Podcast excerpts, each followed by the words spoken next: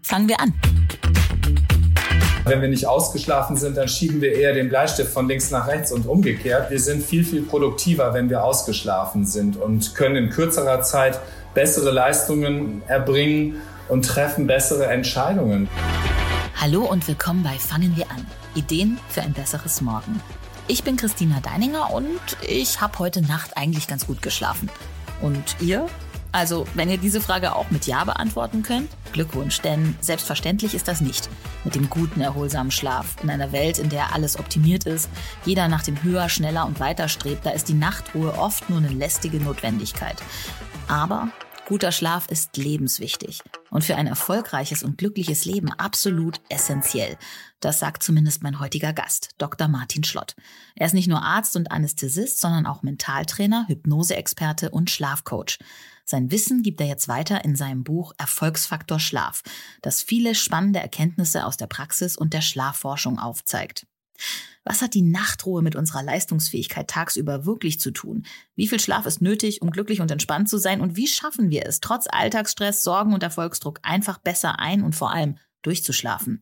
Wachen wir auf und tauchen ein in die Welt des guten Schlafs mit Schlafexperte Martin Schlott.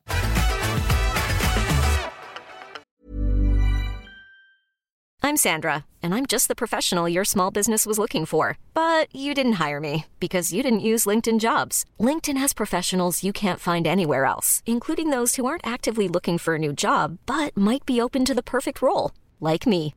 In a given month, over 70% of LinkedIn users don't visit other leading job sites. So if you're not looking on LinkedIn, you'll miss out on great candidates like Sandra. Start hiring professionals like a professional. Post your free job on linkedin.com/achieve today. Willkommen bei Fangen wir an, lieber Martin Schlott. Hallo. Erste Frage, ähm, die wird dir wahrscheinlich sehr oft gestellt. Gut geschlafen heute? Ich habe tatsächlich gut geschlafen, ja. Sehr schön. Mir kommt es eigentlich so vor, dass ähm, heutzutage bei vielen Menschen, die man eben fragt, hast du gut geschlafen, eher so eine Antwort kommt, naja. Hast du da auch den Eindruck? Ja, die gibt wirklich viele Menschen, die nicht so besonders gut schlafen. Und das Typische ist ja, wo treffen sich Menschen in der Firma morgens als erstes? Meistens an der Kaffeemaschine. Und das ist ja dann meistens schon ein Zeichen dafür, dass der Tag nicht so voll energetisch losgeht. Ja, und ich habe gehört, du trinkst ja sowieso nach 10 Uhr gar keinen Kaffee mehr, oder? Genau. Ich, äh, Koffein hat eine relativ lange Halbwertszeit. Ich habe früher auch gerne nochmal um 14 oder 15 Uhr Kaffee getrunken, als ich das, als mir das so richtig bewusst geworden ist, dass sich das ja tatsächlich auch auf meine Schlafqualität auswirken kann nehme ich nur noch morgens mal ein, zwei Tassen Kaffee zu mir und ab 10 Uhr ist Schluss, genau. Beruflich beschäftigst du dich ja zentral mit dem Thema Schlaf, aber ähm, dieses Thema Schlaf hat man ja auch den Eindruck, ist für ganz viele Menschen eigentlich eher ja sowas lästiges, Zeitverschwendung. Wie kommt das? Denn eigentlich verschlafen wir alle, ein Großteil unseres Lebens ist also ein Bestandteil unseres Lebens. Ja, aber ich finde, es ist kein Verschlafen, sondern es ist, wie du das schon so, so ein Stück angedeutet hast, ja eine ganz wertvolle Zeit, wo nämlich einmal der Tag verarbeitet wird, der vergangene Tag, und wo wir uns sozusagen auf den neuen Tag vorbereiten. Und insofern ist das eine wertvolle Zeit, aber wir leben komplett in einer Leistungsgesellschaft und denken irgendwie, wir können wahnsinnig viel tun. Und ähm, es gibt ja, gab ja eine Zeit, wo diese Optimierungstipps ganz en vogue waren, äh, wie können wir mit möglichst wenig Schlaf klarkommen, damit wir noch mehr schaffen können. Das ist aber ein Trugschluss, weil wenn wir nicht ausgeschlafen sind, dann schieben wir eher den Bleistift von links nach rechts und umgekehrt. Und äh, wir sind viel, viel produktiver, wenn wir ausgeschlafen sind und können in kürzerer Zeit bessere Leistungen erbringen und treffen bessere Entscheidungen beispielsweise. Ja, und dann gibt es noch eine ganze Reihe von weiteren Faktoren, die durch den Schlaf positiv beeinflusst werden. Unsere Gesundheit, unsere Energie, unsere Schönheit. Es gibt den Schönheitsschlaf beispielsweise. ja. Und ich meine, das weiß ja auch jeder. Man sieht Menschen an, wenn sie nicht richtig ausgeschlafen sind, wenn die Augen vielleicht irgendwie rot unterlaufen sind, die Augenringe da sind. Und auch dazu gibt es Studien beispielsweise, die zeigen, dass Menschen, die nicht ausgeschlafen sind, die wirken irgendwie natürlich müde, die wirken weniger äh, gesund und, ähm, und haben eine schlechtere Ausstrahlung und eine schlechtere Wirkung auf ihr Umfeld. Ne? Also insofern ist Schlaf wichtig für ganz viele Dinge unseres Lebens. Ja, die ähm, krassen körperlichen Folgen, die eben Schlafmangel oder Schlafentzug haben kann, ähm, die finde ich auch so wichtig mal aufzuzählen.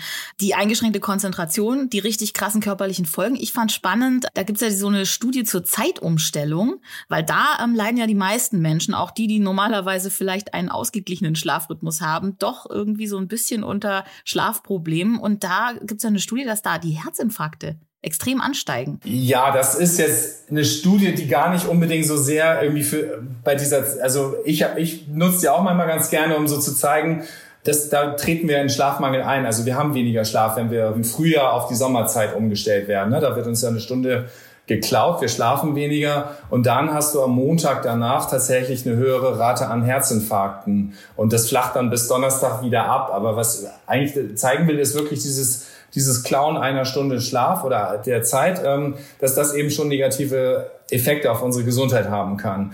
Aber diese, diese Zeitumstellung, die hat führt dauerhaft dazu, dass wir in so einem Mini-Jetlag leben, ja, weil es wird ähm, sozusagen, unsere Sonne hat ja den gleichen Rhythmus, das heißt, irgendwann wird es dunkel, aber die Uhr zeigt halt, ähm, wir dürfen ja noch gar nicht richtig schlafen eigentlich, weil es eine Stunde früher ist quasi. Aber am nächsten Morgen müssen wir trotzdem zum müssen wir trotzdem raus und, und wieder unsere Dinge tun. Das heißt, wir gehen damit in so ein kleines Schlafdefizit, weil abends zeigt es uns an, es ist 10 Uhr, aber es ist noch gar nicht richtig dunkel. Wäre das denn eigentlich wirklich äh, der natürliche Schlafrhythmus, dass wir so, ja, wie die Steinzeitmenschen wahrscheinlich, wenn es dunkel wird, uns hinlegen? Ja, das, also wir sind ja so ein Stück programmiert. Klar haben wir leichte Shifts drin. Durch ähm, im Winter ist es natürlich wesentlich früher dunkel und, und äh, später hell und so weiter, aber äh, wir sind so programmiert und uns alles Leben richtet sich ja nach dem Rhythmus der Sonne, ja, und äh, wird aktiv, wenn die Sonne aufgeht. Gibt nur so ein paar nachtaktive äh, Lebewesen, aber der Tag, der hat und das Sonnenlicht hat schon einen ganz großen Einfluss auf unser Hormonsystem, auf sozusagen diese körpereigenen äh, Programmierungen, ja. Um nochmal auf die krassen Auswirkungen von Schlafmangel zu kommen, was ich auch ganz spannend fand, zu wenig Schlaf macht kleine Eier muss ich jetzt nochmal drauf zu sprechen kommen. Was heißt das denn? Das kann ja nicht stimmen.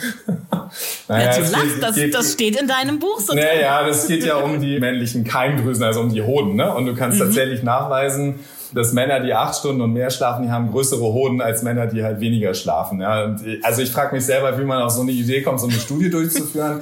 Die haben natürlich auch nicht nur die Hodengröße gemessen, sondern die haben die Spermaqualität und die haben den Testosteronspiegel mitgemessen und so weiter. Das sind ja Dinge, die sehr eng miteinander verzahnt sind.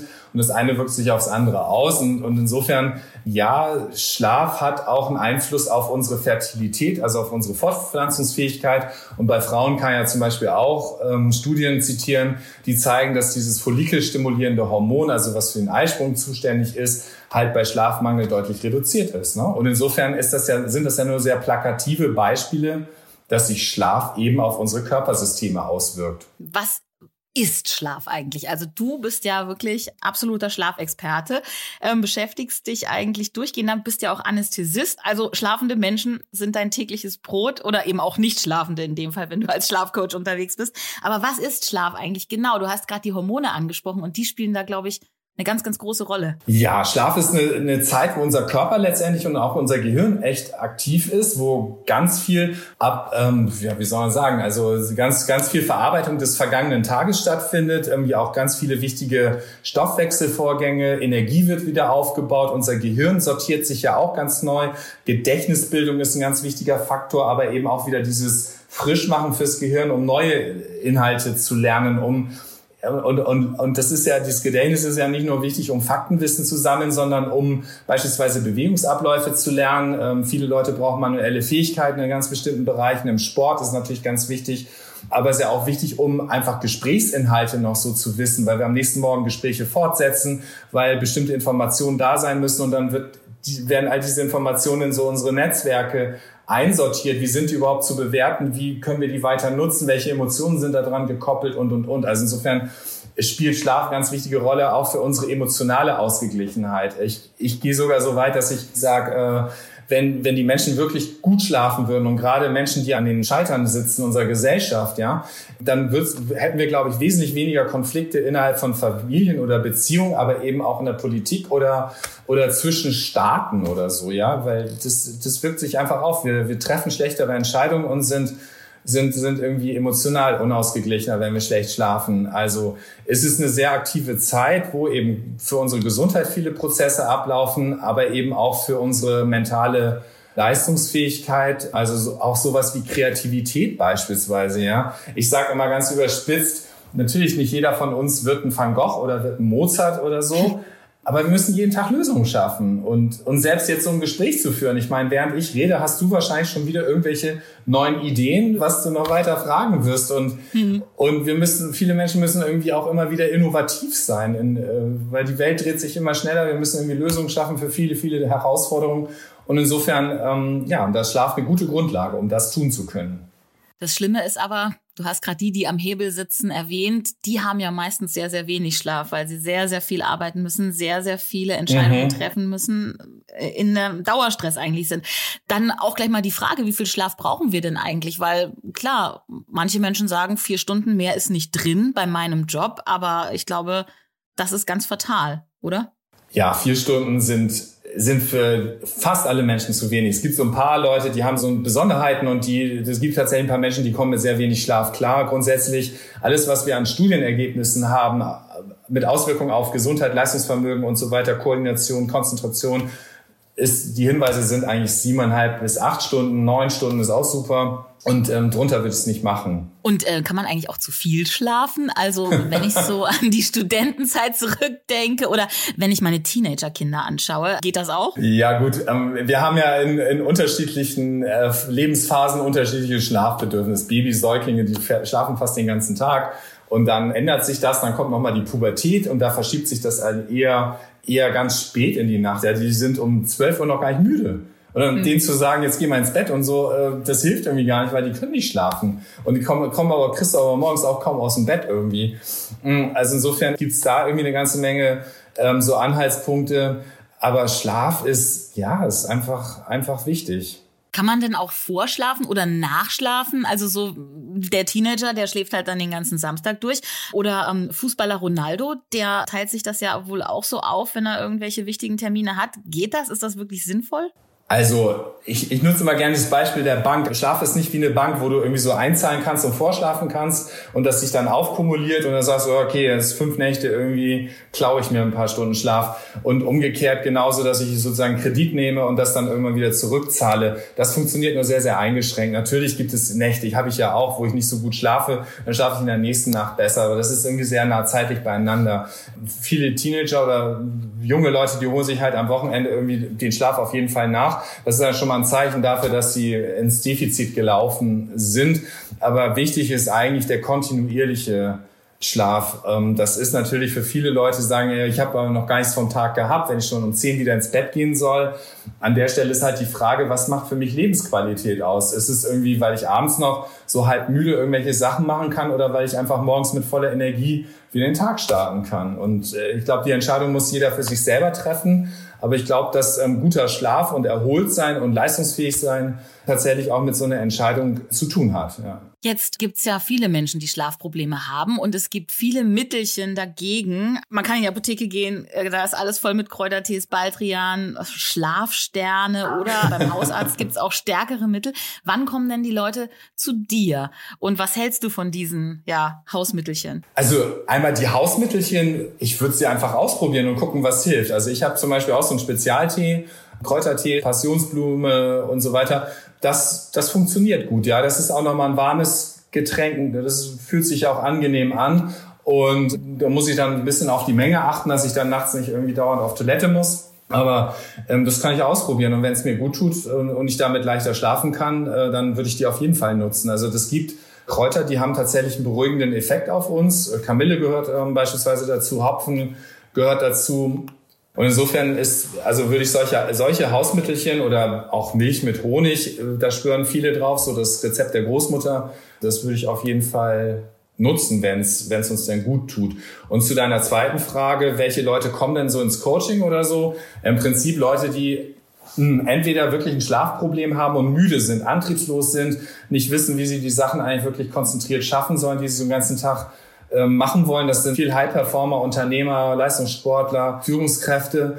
Und ähm, uns kommen halt auch immer wieder Leute, die halt das Beste aus ihrem Schlaf machen wollen. Also sie sagen, ich schlafe schon gut, Aber im, im, Schlaf wirkt sich ja aus. Wir haben vorhin schon dieses Beispiel gehabt, ein Testosteronspiegel, Wachstumshormon ist auch so ein ganz wichtiger Faktor. Da ist der Schlaf ganz, ganz wichtig, damit die ähm, freigesetzt werden und Reparaturen, Muskelaufbau, ähm, bessere Energieaufbau und so weiter tun können. Also da kann ich, genau, das sind Dopingmittel und ich kann sozusagen in dem Fall meine körpereigene Apotheke nutzen dafür. Also gibt es auch eben Leute, die gucken, dass sie aus ihrem Schlaf einen Superschlaf machen. Oh, okay. Ähm, das ist ja schon ein richtig hohes Level. Also ähm, ja, es gibt ja auch Menschen, ich nehme an, du hast auch schon welche ins Schlaflabor geschickt. Muss man das denn machen, wenn man jetzt äh, sich entschließt, seinen Schlaf zu verbessern? Oder wie könnte man denn ähm, am besten anfangen? Ich äh, spiele da so ein bisschen auf die Schlafumgebung an. Das, worüber sich viele Menschen, glaube ich, äh, eher ums Design als um, wie man wirklich drin schläft, Gedanken macht, das Bett. Das erste ist also, wie fange ich an? Wie, wie mache ich das eigentlich? Ähm, Gerade wenn ich irgendwie schlecht schlafe oder wenig Energie habe, dann empfehle ich den Leuten schon irgendwie auch zum Hausarzt zu gehen. Ich bin selber Mediziner, ich klopfe dann schon auch ein paar Dinge ab. Bestimmte Laboruntersuchungen gehören einfach dazu, ja, dass ich mir bestimmte Laborwerte angucke, wie die Konstellation ist. Vitamin D gehört dazu, Hämoglobin, Schilddrüsenwerte und noch so ein paar andere Dinge. Weil da kann ich so viel coachen, wie ich will. Wenn die körperlichen Voraussetzungen nicht da sind, dann habe ich ja nichts, womit ich irgendwie arbeiten kann oder womit der Klient arbeiten kann. Wie hoch ist denn da der Anteil, ähm, dass es wirklich körperliche Ursachen hat? Kann man das sagen? Also kann ich jetzt, kann, kann ich dir echt, also es hm. ist schwierig, aber ich würde schon sagen, dass es ähm, dass so 20, 30 Prozent jetzt von den Coaching-Klienten, die ich habe, dass man darüber schon irgendwie ein ganzes Stück weiterkommt, weil die du, du machst diese Laboranalysen, du kannst bestimmte Werte korrigieren und die merken plötzlich so, ich habe mehr Energie, ich kann mehr am Tag machen, also ich habe eine höhere Aktivität und das erzeugt ja auch wieder einen höheren Schlafdruck. Ne? Mhm. Also Vitamin D ist ein gutes Beispiel. Das ist ja nicht nur für den Knochenaufbau wichtig, sondern das ist Immunsystem und, und, und unsere Energiegehalt. Und äh, wenn ich das, ähm, wenn ich das substituiere, dass die Leute da einen guten Level haben, dann, ähm, dann sind die wieder aktiver und sind ausgepowerter, fühlen sich irgendwie so ein Stück erfüllter und besser abends und das, das begünstigt ja auch wieder einen guten Schlaf. Ne? Also erster Punkt ist zu gucken, sind die körperlichen Voraussetzungen da. Zweiter Punkt ist, liegen irgendwelche Störungen vor, wie zum Beispiel so Atemaussetzer, Schlafapnoe, Schnarchen ähm, oder Restless Legs beispielsweise, weil die sorgen dafür, dass wir immer wieder aus dem Tiefschlaf rausgerissen werden und dann, ähm, und dann fühlen wir uns am nächsten Morgen erschlagen. Wir kriegen das gar nicht so richtig mit.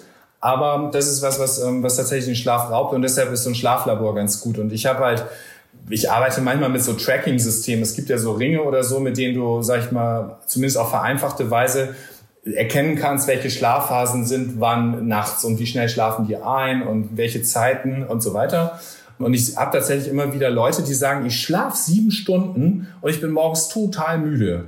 Okay. Und dann denkst, das kann eigentlich gar nicht sein. Und dann zeigt sich ähm, tatsächlich, wenn du solche Tracking-Systeme nutzt, die haben fast keinen Tiefschlaf beispielsweise. Ja? Und dann kannst du hingehen und gucken, wie sind die Verhaltensweisen tagsüber, ähm, was beeinflusst den Tiefschlaf und was kann ich dann sozusagen verändern im Verhalten. Bevor wir darüber sprechen, wie man wirklich besser schlafen kann und was vielleicht jetzt mal abgesehen von den körperlichen Hintergründen auch wirklich andere Gründe sind, die wir auf den ersten Blick gar nicht so sehen. Mhm. Aber machen wir erst ein kleines Intermezzo, ein Yin und Yang. Da gebe ich dir immer zwei Begriffe vor und du entscheidest dich für einen, für den anderen, für keinen oder beide und kannst auch erklären vielleicht warum. Es hat natürlich was mit dem Schlafen zu tun. Bist du bereit? oh Gott, also ich bin gespannt. Ja, schieß los. Ehebett oder eigenes Zimmer?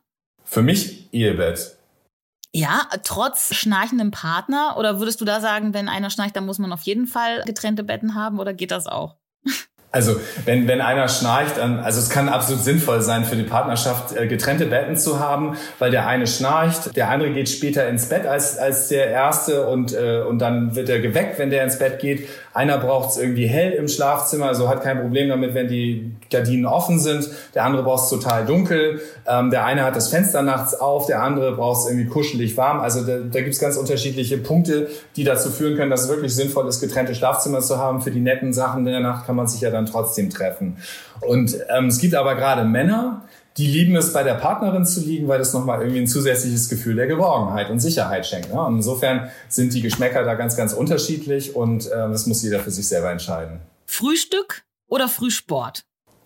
Frühsport.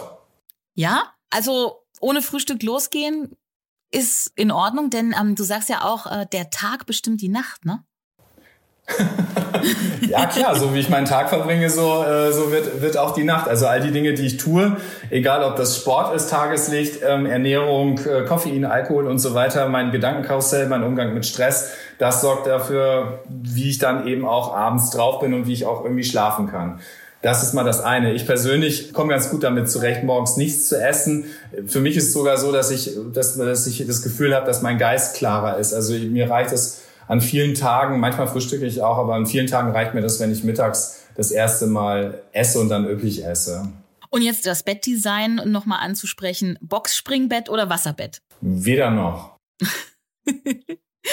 Also äh, bei Boxspringbetten, da sind ja irgendwie jede Menge Metallteile drin. Ich weiß nicht so genau, da wissen wir noch nicht so genau, wie das mit dem Elektrosmog und so weiter ist, ob das, ob das irgendwie irgendwelche elektromagnetischen Felder mit beeinflussen kann.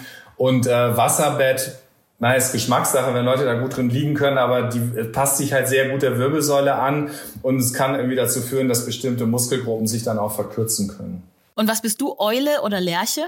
Ich bin wahrscheinlich auch weder noch, aber ich stehe schon tendenziell eher gerne morgens auf und bin morgens in der Zeit zwischen 8 Uhr und 12 Uhr sehr konzentriert und fokussiert, abends eher weniger. Das letzte, ähm, ich glaube, das haben wir am Anfang schon geklärt. Kaffee oder Tee? Du hast ja gesagt, nach 10 Uhr keinen Kaffee mehr, dann wahrscheinlich eher Tee.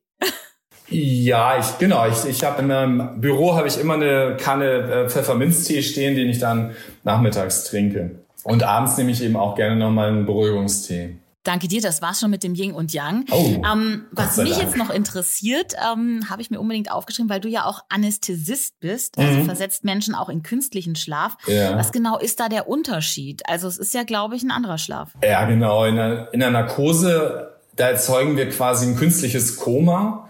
Und das ist nie, überhaupt nicht vergleichbar mit dem natürlichen Schlaf. Also der natürliche Schlaf, da ist unser Gehirn sehr aktiv da laufen alle möglichen Prozesse ab. Und ähm, in der Narkose da sorgen wir im Prinzip dafür, dass die Zellen nicht mehr, das ist nicht mehr richtig miteinander kommunizieren. Also es ist wirklich eine Bewusstlosigkeit, wo jetzt nicht diese regenerativen Prozesse ablaufen. Ja, insofern ist das nicht miteinander vergleichbar, hat ja auch unterschiedlichen Zweck. Also eine Narkose ist halt einfach dafür da, dass Operationen durchgeführt werden können, wir die auch in positiver Erinnerung möglichst behalten, ähm, weil wir halbwegs schmerzfrei und so weiter da durchgekommen sind. Ja, aber da muss man natürlich sofort an diese berühmte Narkosegeschichte denken, an Michael Jackson, der ja sozusagen mit der Narkose nur noch schlafen könnte. Ist das eine super Ausnahme, ähm, weil das eben jetzt Michael Jackson war? Oder gibt es wirklich Menschen, die nur noch so schlafen können? Naja, der, der war halt irgendwie völlig aufgedreht. Ich weiß nicht, was in seinem Mindset irgendwie abgelaufen ist. Also zumindest, ich kann das alles nur, nur indirekt sagen durch das, was da irgendwie so Presse ist. Ich habe natürlich auch unter der Hand ein paar Informationen, aber der, das war einfach extremst, äh, wie der über viele Jahre ja dahin gekommen ist. Ja, das fing ja an mit leichten Schlafmitteln und hat sich dann immer mehr aufgebaut und, äh, und einfach ihm das Gefühl zu geben, jetzt bin ich mal weg. Das war ja sozusagen die große Sehnsucht. Also ich habe tatsächlich auch immer wieder Patienten, die nach einer Narkose aufwachen und sagen, oh, wann kann ich wiederkommen? Das war so herrlich, mal richtig weg zu sein und mal, also ganz, ganz interessant. Aber das, wie gesagt, das ist nicht das Gleiche wie ein natürlicher Schlaf. Und ich glaube, dass es ein Teufelskreis letztendlich auch bei Michael Jackson war, der einfach irgendwie dann diese künstlichen Mittel äh, gehabt hat und dann irgendwie gar keinen richtigen Schlaf mehr hat und dann noch müder geworden ist und sich da immer weiter reingedreht hat. Kann es da überhaupt ein allgemeingültiges Rezept geben in Sachen Schlaf, wenn man jetzt eben Michael Jackson betrachtet, das absolute Extrem? Du hast ja in deinem Buch auch ganz viele ähm, Promis äh, befragt zu ihren Schlafritualen, ihren Schlafbiografien und Gewohnheiten. Ähm, wie individuell ist denn überhaupt Schlaf? Naja, Schlaf ist was ganz Individuelles. Das fängt schon an mit dem, was du gesagt hast. Welche Bettenform mag ich gerne? Welches Bettmaterial, Decken und so weiter gibt's ja auch von bis irgendwie Angebote. Ähm, manche können bei hellem Licht schlafen, manche brauchen halt die absolute Dunkelheit. Und ähm, das, das zieht sich halt durch über, wann gehe ich ins Bett, kann ich vorher noch ins Handy gucken. Manche Leute können auch Fernsehen gucken, schlafen dabei sogar ein und, und haben überhaupt gar kein Problem damit. Insofern muss ich schon gucken, ja, was tut mir da gut? Aber wenn Leute natürlich mit Schlafstörungen kommen, dann gucke ich natürlich genau hin und gucke irgendwie, dass ich die Schlafsaboteure, die da sind, der Umgang mit Stress, mit ja, Kaffee, Alkohol und und und, dem Blaulicht, ähm, auch den Medien wie Smartphones oder so, dass ich, dass ich mir das natürlich angucke und, und den Leuten aufzeige, was es macht, um Verständnis zu schaffen und dann ähm, das auch das Verhalten verändern zu können. Hast du vielleicht auch die Erfahrung gemacht, das Stichwort Blaulicht? Es gibt ja sogar Blaulichtbrillen, um das Ganze so ein bisschen ja. einzudämmen. Wie funktioniert das? Und hast du die Erfahrung gemacht, dass tatsächlich seit das Smartphone so in alle Lebensbereiche Einzug gehalten hat, es mehr Schlafstörungen gibt? Ja, klar. Also Jugendliche bleiben ja auch irgendwie gerne noch abends an, an den Dingern hängen und, und, und gehen später ins Bett oder beziehungsweise die sind im Bett und haben das Ding dann irgendwie noch mit im Bett dabei. Und ähm, ja, diese Dinger senden Licht im blauwelligen Bereich aus. Das ist im Prinzip helles Tageslicht, was uns unser Gehirn eigentlich aktiv macht. Und abends bilden wir Melatonin, unser, um schlafen zu können. Und ähm, das Melatonin, die Melatoninbildung wird durch dieses blauwellige Licht gestört, logisch, weil es ist vor allem morgens in unserem Tageslicht drin, um aktiv zu werden. Ja?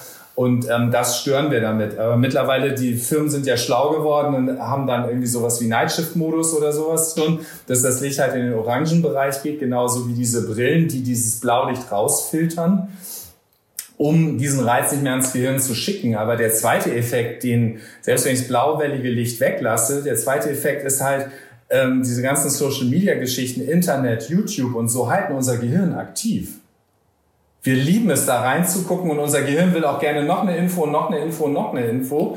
Und dann kommen vielleicht auch noch blöde Nachrichten oder irgendein, irgendeiner antwortet nicht auf eine Nachricht, wo ich mir wünsche, dass der halt noch irgendwie, keine Ahnung, nochmal irgendwas Schönes zurückschickt oder so. Und dann ist unser Gehirn aktiv und wir finden noch schlechter in den Schlaf. Also insofern, äh, das ist der Grund, warum ich sage, die Dinge haben nichts im Schlafzimmer zu tun und die sollte ich eine Stunde, bevor ich schlafen möchte, zur Seite legen. Eine ganze Stunde. Okay. Kann hey, dafür, dafür schenkt dir doch der Schlaf die Energie am nächsten Morgen. hm, okay. Also, das ist ja jetzt so ein äußerer Einfluss, aber ah, du hast es gerade beschrieben, der uns eben auch innen beeinflusst. Denn ähm, ganz klar ist ja, ähm, nicht nur die Umgebung beeinflusst unseren Schlaf, sondern ganz krass eben unser Kopf, unser Mindset.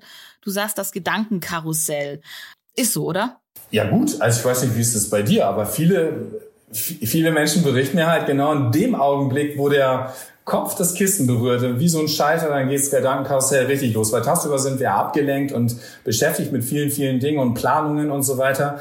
Mm, aber viele Menschen, vielleicht wir beide nicht, aber viele Menschen neigen dazu, sich halt sehr viel äh, mit ihren eigenen Gedanken zu beschäftigen und dann tatsächlich eher in den negativen Bereich.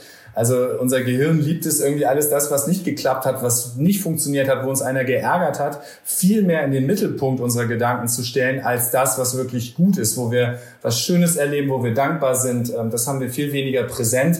Deshalb ist es ja so wichtig, einfach das auch zu üben. Deshalb ähm, habe ich ja die Empfehlung, beispielsweise ein Tagebuch zu schreiben. Dann kann ich mir die negativen Dinge von der Seele schreiben, mich quasi befreien, kann gucken, was kann ich damit am nächsten Tag machen. Aber dann habe ich es mal so abgegeben und dann kann ich gucken, was war denn heute wirklich gut. Was kann ich als positive Erinnerung auch mit in den Schlaf nehmen? Und das ist tatsächlich eine Übungsgeschichte, weil wir sind viele, viele Jahre drauf geeicht, eher in die negative Richtung zu gucken und das in die positive Richtung zu gucken, das zu nutzen für uns, das da erfordert manchmal ein bisschen Übung, aber ist was, was sehr segensbringend ist.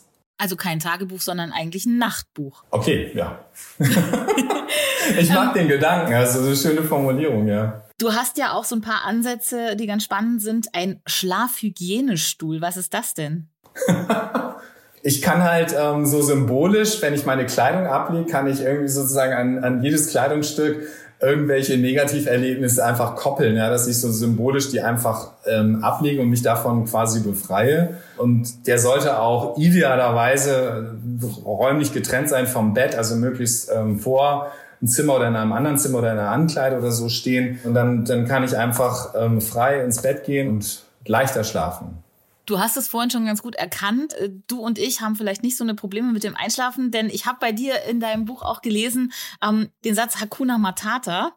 Und so ein bisschen musste ich da schmunzeln, weil ähm, so sehe ich das oft auch. Also abends, wenn ich mich dann hinlege und dann das Smartphone gerade weggelegt habe, dann denke ich mir, okay, Ende jetzt, Sorgen machen kann ich mir wieder morgen. Aber das ist eben nicht so leicht. Viele Menschen können das nicht. Mhm. Ähm, hast du ja auch schon gerade gesagt. Und gerade in so Ausnahmesituationen oder wenn sich wirklich das Gedankenkarussell total dreht, da gibt's ja so ein paar Geheimrezepte, die du da auch parat hast. Stichwort gute Laune Anker. Was ist das denn? Gut, ich kann mir beim gute Laune Anker kann ich ja ähm, mir irgendeine Situation vorstellen, wo ich wo ich einen Erfolg hatte, wo wo ich mich richtig gut gefühlt habe, wo wo ich irgendwie tolle Menschen um mich hatte. Also das ist ja für jeden irgendwie so was ganz anderes. Und und dann kann ich mich richtig in diese Situation reinversetzen mit allen Sinneskanälen möglichst. Oder also ich ich ich sehe was ich sehe, also ich sehe diese Situation, ich sehe, dass ich da mittendrin bin, ich höre was ich höre, also vielleicht Stimmen von Menschen, die ich total gerne mag, die mir gut tun. Oder irgendeine Siegesfanfare oder irgendein Meeresrauschen, ganz egal, was das für ein Platz oder was das für ein Erlebnis für denjenigen ist. Und ich kann, kann halt gucken, wie fühle ich mich denn da? Was für Gefühle löst das in mir aus und kann diese Gefühle noch, noch richtig schön verstärken. Und dann kann ich das koppeln an irgendeinen Körperdruckpunkt, den ich beispielsweise wähle, von, zwischen Daumen und Zeigefinger oder zwischen Daumen und Mittelfinger oder, oder einen Druckknopf auf meinem Knie oder was auch immer und kann sozusagen ins Gefühl reingehen, diesen Druckpunkt aktivieren und dadurch so ein Körpergedächtnis herstellen. Das muss ich natürlich ein paar Mal wiederholen.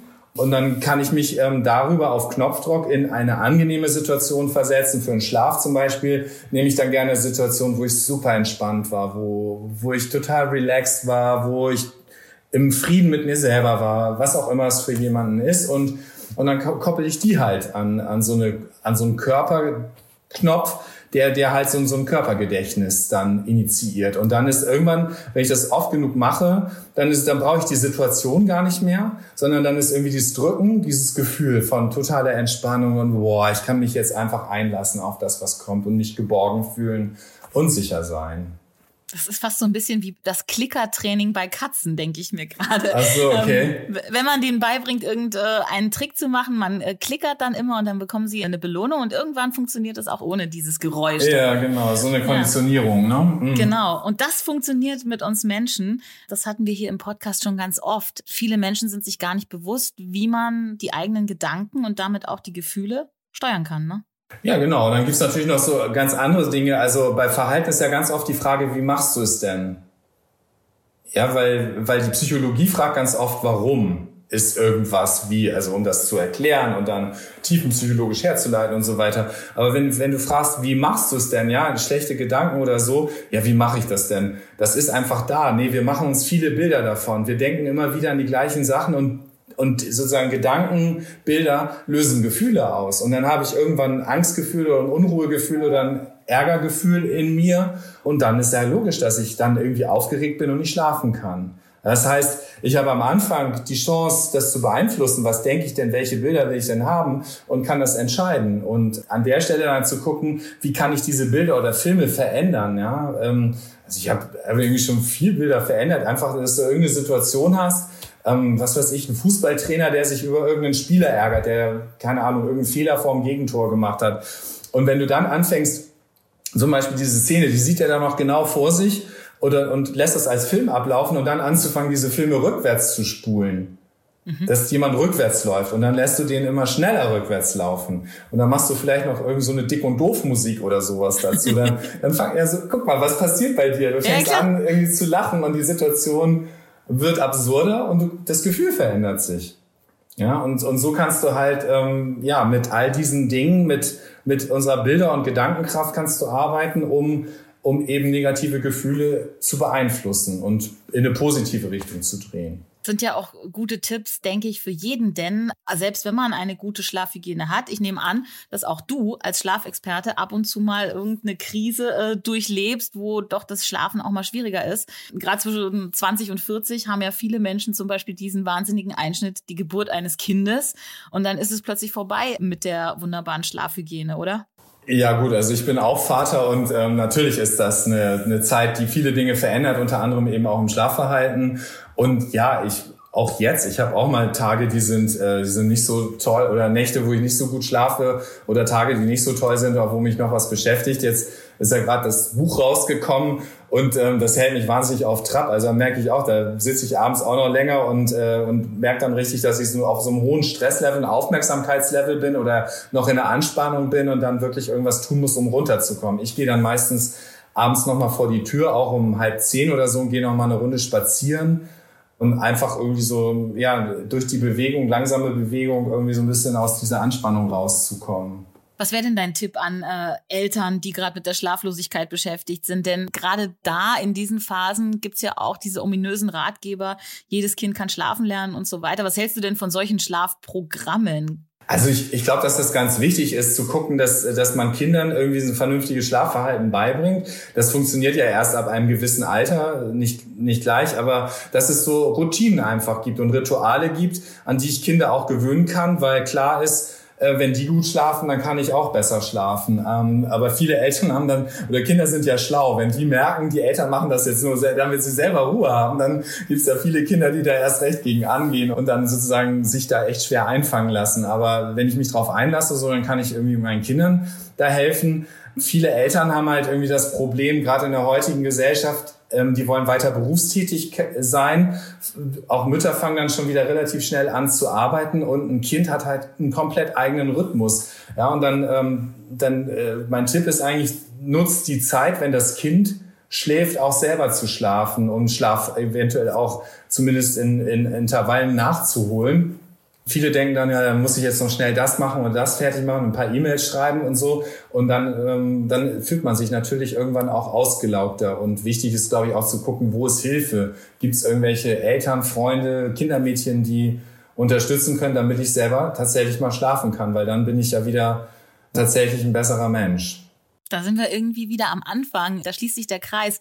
Der Stellenwert von Ruhephasen, von Schlaf in der Gesellschaft, ja, der muss sich, glaube ich, echt verändern. Was ist denn deine Vision als Schlafcoach ähm, zum Ende dieses Gesprächs? Also ich, ich würde mir wirklich wünschen, dass Menschen gut und besser schlafen, dass möglichst jeder morgens das Gefühl hat, hey, ich habe das Beste aus meinem Schlaf gemacht, damit ich das Beste aus meinem Tag machen kann. Ja, mein Buch heißt zwar Erfolgsfaktor Schlaf, aber viele bemessen ja Erfolg nach Kontostand oder Häusern oder Autos oder äh, Urlaubsreisen. Aber mir geht es eigentlich wirklich darum, dass Menschen die Dinge tun können, die sie gerne tun, ähm, an denen sie Spaß haben. Und dann macht es einfach, wenn wir ausgeschlafen sind, dann sind wir besser da drin und, und dann macht es uns einfach noch mehr Spaß und schenkt uns mehr Erfüllung oder so ein Glücksgefühl. Und äh, und das wäre tatsächlich was super Schönes, wenn das einfach mehr und mehr Leute entdecken können und erleben können und für sich einfach nutzen können und einen intuitiven Zugang zum Schlaf finden. Und ich glaube, dass wir uns die Hälfte der Persönlichkeitsentwicklungsseminare und so weiter